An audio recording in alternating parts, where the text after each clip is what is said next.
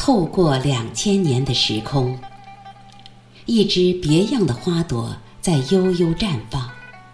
一个如水的女子从波光粼粼的照影中走来，绿水荡漾，纤手弄巧，洗练一样的白纱，将无边的春意轻轻洒开。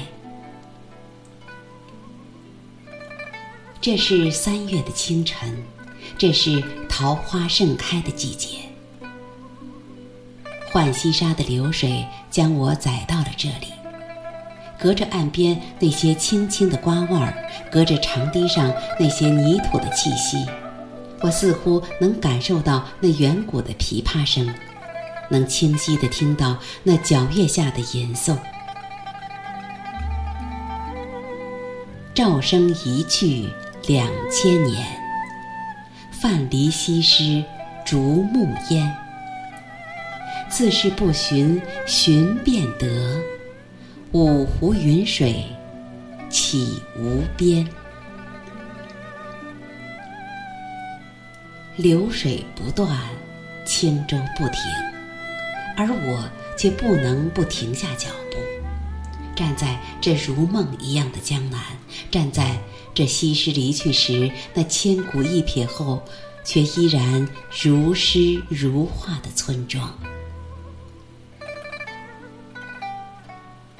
我没有去观看那些纪念西施的楼阁和长亭，我只是站在浣溪沙的边上，静静地想：那时的风，那时的月，还有池边丛林里的那一抹淡淡的绿影。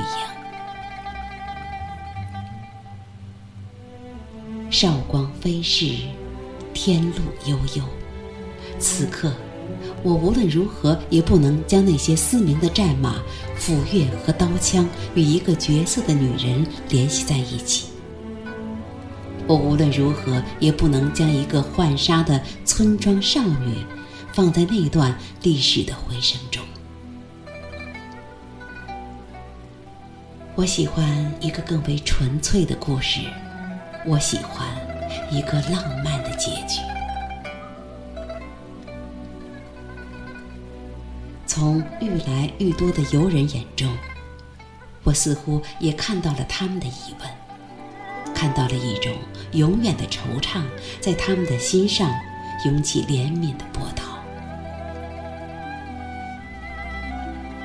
江声浩荡，溪水淙淙。一个美丽的远古女子，她究竟能给我们带来什么样的遐思和梦境？方宗已远，吴越江山已成旧事，而西施，你的容颜却因何不老？